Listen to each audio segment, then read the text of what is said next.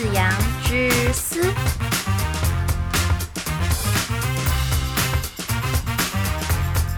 我是子子阳。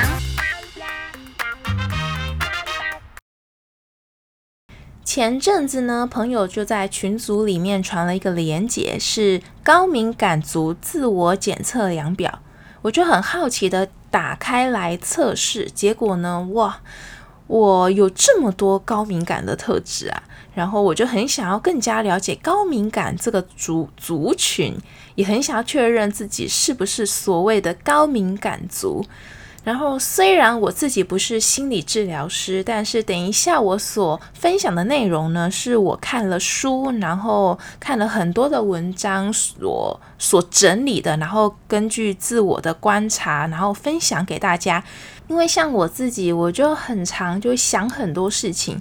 我就会很在意周围的人的情绪，然后脑袋就一直转不停。如果有人跟我说：“哎，你怎么样怎么样？”我就会开始脑袋一直想说：“哎，有吗？我有这样子吗？嗯，那我是不是打扰到他了？那我要怎么改进？”然后脑袋就一直转。然后如果说别人嗯来跟我换班，然后我如果想要拒绝的话，我就一直在心里就一直打草稿，说哎怎么办？我要不要跟他讲？嗯，可是我那一天有事啊，他会不会觉得我很难相处啊？嗯，要怎么开口啊？就一直想很多这样子，就发现这一些嗯我自己日常生活中的小问题好像有迹可循，所以我自己觉得整理完，然后了解高敏感族对我自己是蛮深深受用的，所。所以呢，就很想要分享分享给同样是高敏感族的你，或者是很想要了解高敏感族的你们。那如果你也想要呃测验自己是不是高敏感族，我会把那个连接放在本集的资讯栏里面。那这个测验呢，是取自《高敏感是种天赋》这本书，作者伊丽丝桑德是一个丹麦的心理治疗师。那这个作者呢，他本身就是一个高敏感人，所以我觉得这本书也很值得一看，因为他很能理解高敏感人会遇到的各种问题、困难、人际相关的，还有他里面提出的面对自己跟面对非高敏感族的人怎么去相处沟通，我也觉得里面书真的是蛮棒的，所以有兴趣的听众呢，也是可以看一看这本书。好，那回到高敏感族的。心理测验这个测验啊，六十分以上代表你有可能是高敏感族，但是它有一个小附注哦，它是说，嗯，这个测验量表并不适用于所有人，受测者受测结果并无法显示受测者完整的性格，受测当天的心情也会影响到结果。所以呢，大家要列入各种面向的考量，也就是说，这个工具只是一个参考，诶，代表说你有可能是高敏感族，那有这个特征，然后大家就参考参考用喽。好，接下来呢，我会分享什么是高敏感，然后还有根据艾荣博士提出的高敏感的四个特征是哪四个特征，所以大家在听的过程呢。也可以想一下，哎，是不是自己也是有符合这个高敏感的特质哦？好，那我们就开始吧。哦，对，等一下呢，为了让大家可以更了解内容，然后有一些的专有名词啊，我会试着用英文念一下。那口音的部分就大家多多包涵，多多包涵。什么是高敏感呢？高敏感族 （Highly Sensitive People，HSP）。是一个美国心理学家艾荣博士 （Dr. Elaine Aron） 从一九九一年开始研究，并在一九九六年提出。艾荣博士表示啊，高敏感族存在于十五到二十趴的人口，这种特质是与生俱来的，并且它也存在于其他的物种，比如说国营、鸟类、鱼类或其他的哺乳类动物，它是一种生存的策略。那高敏感人与其他的大脑的工作方式稍微不同，他们可以注意到比其他人更多的细微变化。那艾荣博士呢，就曾经为高敏感组的成年人进行电脑断层扫描，然后就是观察研究他们的大脑对于刺激时的反应。那这个研究呢，也曾经在二零一四年的国际科学杂志。Brain and Behavior 公开发表。这个研究结果呢，就显示高敏感人大脑中负责掌管同理心的镜像神经元 （mirror neurons） 活化的程度呢，会比其他受测者来得高。那这个镜像神经元呢，是帮助我们体会对方的情绪感受、了解对方行为的特殊神经元。镜像神经元越活化的人呢，同理心就越强。也就是说啊，他们对正面、负面的情绪呢，都容易受到影响。也可能因为过度的刺激啊，环境，然后导致呃紧张啊，不知所措。那这个刺激呢，有可能是对光、对声音，或是对情绪。嗯，比如说隔壁老王啊在敲墙，然后嗯不是高敏感的人呢，就可能还很自在的哦，就隔壁就口口口而已嘛，然后还可以很自在的看电视啊、拖地啊、扫地啊、洗碗。但是呢，这个状况遇。如果发生在那个高敏感族的身上，他就会一直在意这个“扣扣扣”的声音，他就会觉得哇，好吵哦，好不舒服，我就没有办法忽略这个声音，用正常的心情，然后做他现在正在做的事情。高敏感人呢，好像自带强迫器，对于周围环境观察入微，对于感受，不管是好的或是坏的呢，都会比其他人的感受啊反应更加剧烈且深刻。他们对于行动呢，也会有更加周全的考虑。这些特质呢，让高敏感人不断的接受刺激，脑袋也不停的一直在转，容易有疲惫的感觉。这样子听起来呢，好像高敏感人对生活啊，处处充满挑战。但是呢，其实高敏感人是可爱的小宝贝。等一下，我们就来分享高敏感人的四个特征。根据艾荣博士提出高敏感的四个特征，他说可以用四个英文字母 D O E S 来解释高敏感族的特征。D 呢，depth of processing 深度处理；O，overstimulation 过度刺激；E。Emotional reactivity and empathy 情绪反应跟同理心；S sensitive stimuli 敏锐察觉刺激。好，我们先来聊一下第一个深度处理能力。高敏感人呢，常常给人家想很多啊、优柔寡断的印象。但是呢，这是因为他们的大脑接受到的资讯量本来就会比别人还多，然后也可以做出更深入的处理。他们会仔细考虑每一个决定可能会造成的后果，会不会影响别人啊？所需付出的代价，别人会怎么看待自己？然后个这个东西有没有其他的经验可以参考？所以啊，高敏感人习惯用复杂的思绪处理大部分的事情，每一个。考量都会交织成复杂的网络，使他们思考比别人周全，观察更细腻及规划更完整的方案。但是呢，要小心，有时候会出现资讯量太多而有宕机的状态。高敏感人呢，处理事情也喜欢分析性和横向性的思考。许多精神领域的人跟哲学家呢，也会有相同的特质。他们非常的富有想象力，能把事情呢描绘的栩栩如生，每一件事情都深刻处理与解读。他们习惯用思想、感觉、身体记忆等等互相连接，所以啊，可以反应的比别人更快、更敏锐，也可以更一针见血提出核心的问题及独特的观点。我回想我自己，真的是一个嗯想蛮多的人。比如说那时候，嗯，五专毕业，我就在想说，我是要跟大部分的人一样，就直接读二技，还是说直接去医院上班啊？还是说那半工半读好了？嗯，那时候家里环境没有很好，那妈妈是希望我就可以就是自己养活自己，就就直接去上班吧。但是我就会想说，那我如果已经开始工作了，我之后还会有心力再回来读二技吗？我想说，嗯，我应该就。直接出社会，我就不想再读书了吧？那我就想说，嗯，那如果我是五专学历，那我做的事情都跟别人一样，但是每个月比二季的人还要少两三千块，这样子好像很不划算哈。那如果我去读二季，我这两年的学费要怎么办呢？那如果半工半读，我有办法吗？我体力有办法负荷吗？那如果期中、期末考，我早上都在上班，我怎么有空去复习呀？我就想了好多好多，然后到最后。统整了很多优点啊、缺点啊各方面考量，我才决定了半工半读。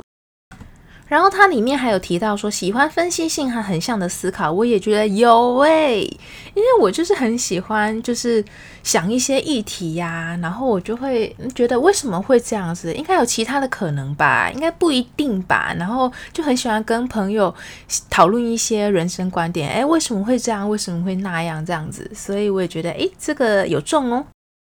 第二个呢，容易过度受到刺激。高敏感人天生对于事物的注意与思考就比别人还多。当受到太多的资讯刺激的时候呢，就会有超过负荷的感觉，需要一些喘息的时间，一个人静一静，就很像那个捕鱼一样。一般人的那个鱼眼呐比较大，他们就是捕捞到的资讯量啊，就只有大鱼这样子。但是高敏感的人的渔网的鱼眼呐，就会比较小。就会什么都补啊，大鱼啊、小鱼啊、石头啊、海草啊，大大小小的资讯包山包海呀，导致渔网过重。就像高敏感的人呢，过度受到刺激呀，过度的疲惫，身体跟精神都比较容易出状况。而高敏感人呢，可能也会为了合群啊，而参加一些人数比较多的一些社交场合。一开始可能大家都很开心啊，然后都感觉很 OK，但是过一阵子啊，就会觉得很疲惫，很想回家。这并不是因为他们在这个社交的场合里面觉得不快乐，纯粹是因为他们对环境的反应啊又快又敏感，对外在或是内在的反应呢比较强烈，神经系统疲劳。这时呢，认知能力呢会下降，表现出难以集中注意力，脑中一片空白。紧张、焦虑，如果没有适度的休息，这样过度的刺激呢，会带来压力、紧张、易怒，也可能呢，在社交场合有不适切的反应。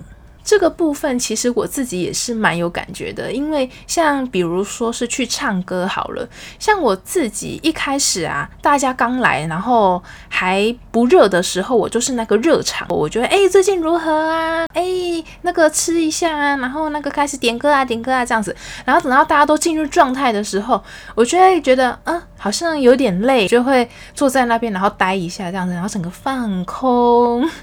这时候我朋友就会过来哎。你干嘛？你累了？诶，不是还有一个小时，还有两个小时吗？我觉得哦，没有，我我待一下而已。我也发现说，我好像。不是那种可以天天 hang out 的人，因为虽然说我很喜欢跟朋友们相处啊、聊天啊、玩在一起的那种感觉，但是如果天天 hang out 的话，我会觉得我好像那个精疲力尽，整个电池都没电了，用光光。所以我会留一些时间是给自己的，然后自己独处思考一下事情，就算是就是自己一个人静静的在那边看个书啊，或是听个音乐，我都会觉得嗯，我是在充电，然后我。我充饱电之后呢，我就可以再准备下次的聚会这样子。如果我没有留时间给自己独处，那我会觉得很疲累。但是这种疲累呢，并不是那种睡不饱的感觉哦，是那种感觉怎么说？呃，灵魂没有被滋养，呃的那种感觉。我不知道这样形容对不对？反正就是我需要一些时间，是让自己嗯。重整校正，然后拉回到一个正轨。再来呢，他也有提到说，高敏感人呢对内在外在的情绪比较敏感，加上想象力丰富，他们拥有比较丰富的精神生活，不太需要去找灵感，灵感呢就会如泉源般的涌出。这也是很多作家啊、艺术家的特质，但是要小心呢。这个特质呢，很容易让你会有快要被情绪淹没的感觉，然后会觉得哇，好累，喘不过气来。这时候啊，容易出现压力反应，比如说心悸啊、头痛啊、腹泻等等。其他呢，如对视觉、听觉、触觉、嗅觉、味觉的敏感，比如说他们就会觉得衣服后面的标签啊，刺刺的不舒服，可能二十三四度，大家觉得哇，何许的好天气呀？然后他们就会觉得哦，太冷，或是哦，太热。走进去一间咖啡厅呢，可能装潢都很美，咖啡也对味，就是音乐不对味。这时候大家就会觉得说，嗯，还好吧，就只是一首歌，一个音乐啊。但是高敏人就会觉得。天呐，这个歌不行不行啊！哦，好痛苦哦，也太难听了吧！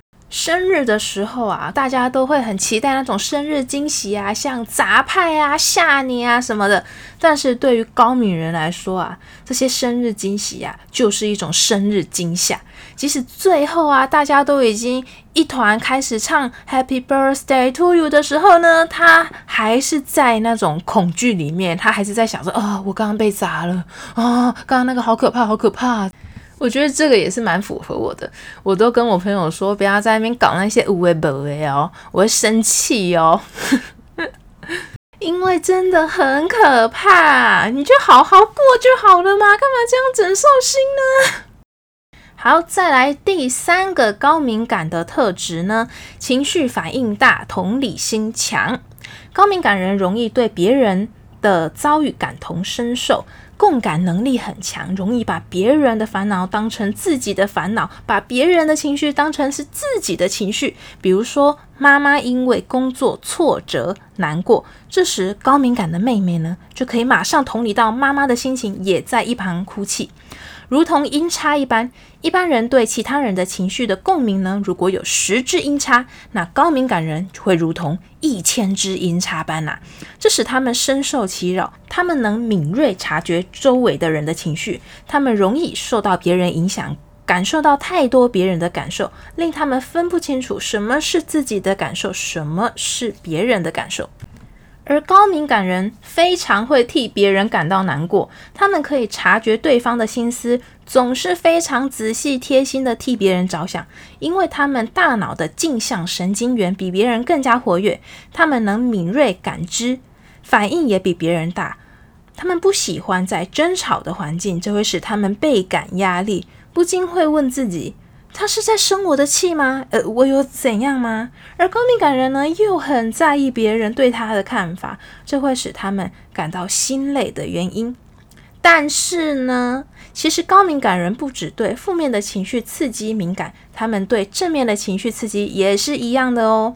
所以啊，如果生活中有什么小确幸啊、小幸福啊，高敏感的人可以比一般人更能有幸福的感受。如果在适合的环境下生长啊，他们会比一般的人呢更能感到开心，更容易感到满足哦。同理心这部分，我自己回想啊，嗯，就是我妈呢是算一个蛮严厉的妈妈。那小时候就是我妈在揍我姐的时候啊，我自己就会在旁边哭，我就会觉得嗯，好痛哦，怎么那么可怜？然后像对一些。电影的剧情啊，像那个什么《当男人恋爱时》，虽然他自己本身就是算蛮感人的片，但是那时候我真的是哭到一个不行诶。然后那时候电影院还是要戴口罩，然后我整个口罩是那种湿哒哒的，就觉得呃太感人了吧。小确幸的话，我会觉得这也是蛮有感的，因为像有时候。呃，上诊医生啊，或者是学妹啊，会请我喝咖啡啊，我就会觉得哇塞，怎么那么好？今天真是完美的一天呐！再来第四个呢，能敏锐察觉细微的刺激。高敏感人对于环境特别的敏感，包含光线、声音、气味等感官感受，或者是一声斥责、一点点鼓励，他们都能轻易的察觉。这种能。察觉细微变化的超能力呢，在不同的高敏感人身上也会不同。有的人呢是可以察觉到一同一个品牌的果汁的味道不同，有的人呢可以察觉到很细微的噪音。这些细微的噪音若是让高敏感人觉得不舒服，他们就会心烦气躁，因为他们的感官很敏锐，能察觉生活中的所有细节。但是可能呢会被别人评价为吹毛求疵啊、神经质啊，但是他们就是会忍不住留意到周周遭的声音啊、气味啊，跟映入眼帘的所有事物，不管他们愿不愿意，就是很容易察觉到这些东西。这些细微的感知能力呢，是你与众不同的超能力，只要发挥所长，你的敏锐会让你开拓出新的视野。我觉得这些敏锐的感知真的很重要。比如说，对美的感知能力很强，你就可以当什么时尚界的大师啊、风格师啊。然后，如果你对音乐感知能力很强，不是有那种什么绝对音准吗？可以当音乐家诶。那如果对味觉的感知能力很强，你可以当厨神呢。所以我觉得，呃，这个超能力是让我们人类在各个领域有。有所发挥，然后有一些厉害的人的所在。好，那我们统整一下，高敏感人可以随时接收到各种资讯，并深度处理。对于感官及感受觉察敏锐，也容易受到过度刺激。他们的反应比别人更大，也容易情绪化。具同理心，也对自己高标准要求。这些特征呢，可能。可能让高敏感人有压力，并且造成某些程度的困扰，但是在适合的环境或是一定的支持之下，这些特征会是很棒的优点。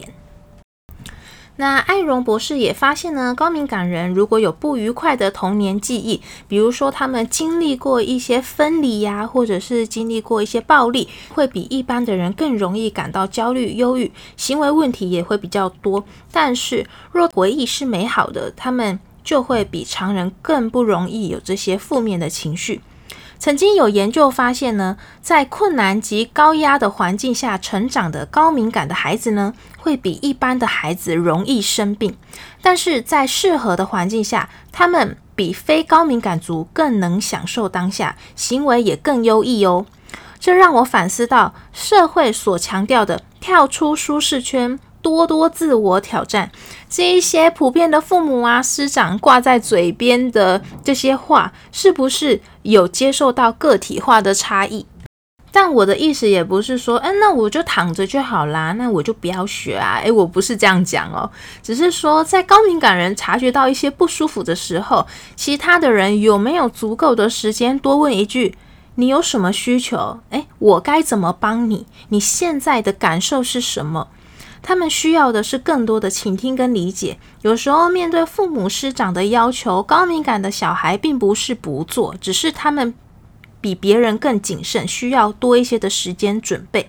其实他们比谁都贴心，比谁都细心。如果一贯用批评苛责的态度面对孩子，会使他们的内心深处深深的受伤。如果你生长的环境让你的高敏感特质被贴上不好的标签，在批评或是叫动荡动荡的童年成长，这可能会让你有比别人更强的羞愧感和孤独感。但是不要灰心，你具备的超能力、深度处理能力和超高的同理心，这是你疗愈自己的力量。也能让你建立更深入且有意义的人际关系。你是天生的思考者，你总是可以深深的自省。你走过的历程会淬炼成宝贵的养分。你的敏感不是绊脚石，是宝石。平时呢，可以多多关照自己，做一些冥想啊、瑜伽啊，然后要有充足的睡眠，多留一些时间让自己独处，好好休息。然后我们呢，要比别人更照顾自己。这样子看起来是不是高敏感人真的是小宝贝？你看他们这么善良，这么有同理心，都懂你在想什么，思考又可以很周全、很完善，感知能力又很强，观察又细腻敏锐，真是不可多得的好人才呀！好，那以上就是本集的节目内容，谢谢你的收听。那我们这次呢，比较分享的是高敏感。关于学理的部分比较硬一点点，但是之后呢，我会再分享高敏感族的十个迷思跟高敏感人的生活指南。再等我一下下，因为我是自己看资料，然后看文献啊，看书，然后还需要打字写脚本啊，然后录音剪辑都是我一个人，所以再等我一下下，我很期待跟大家分享后面的内容。如果喜欢本集的节目，欢迎打五星好评，还有分享给你的朋友哦。好，那我们就下次见，拜拜。